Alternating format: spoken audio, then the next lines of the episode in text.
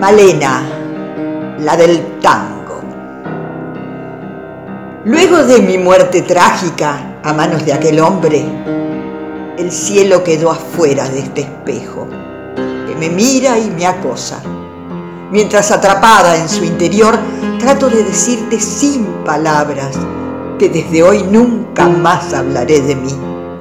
Tan solo cantaré, y lo haré tal vez de noche cuando las sombras del atardecer se fumen y la luna con su luz prestada, siendo ya mi aliada, regrese a este espejo, para que mi voz se escuche como un eco lejano, levemente acercado por la brisa.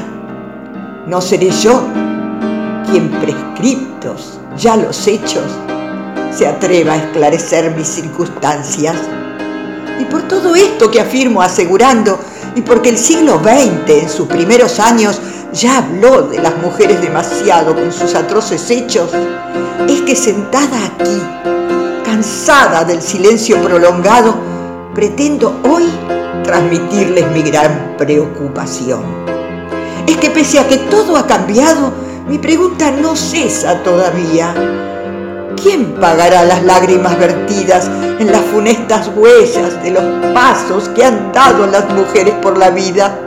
Pasos exigidos, resistidos, soportados siempre merced al aporte de la femenina energía, renovada de tracción a lágrimas. Funesto ultraje que apañó la historia Vejatorio trayecto sin paisaje y amarga trayectoria mostró aquel viaje por demás grotesco. El que hoy rastreo, forzando el escrutinio del pantano en la memoria de mis días.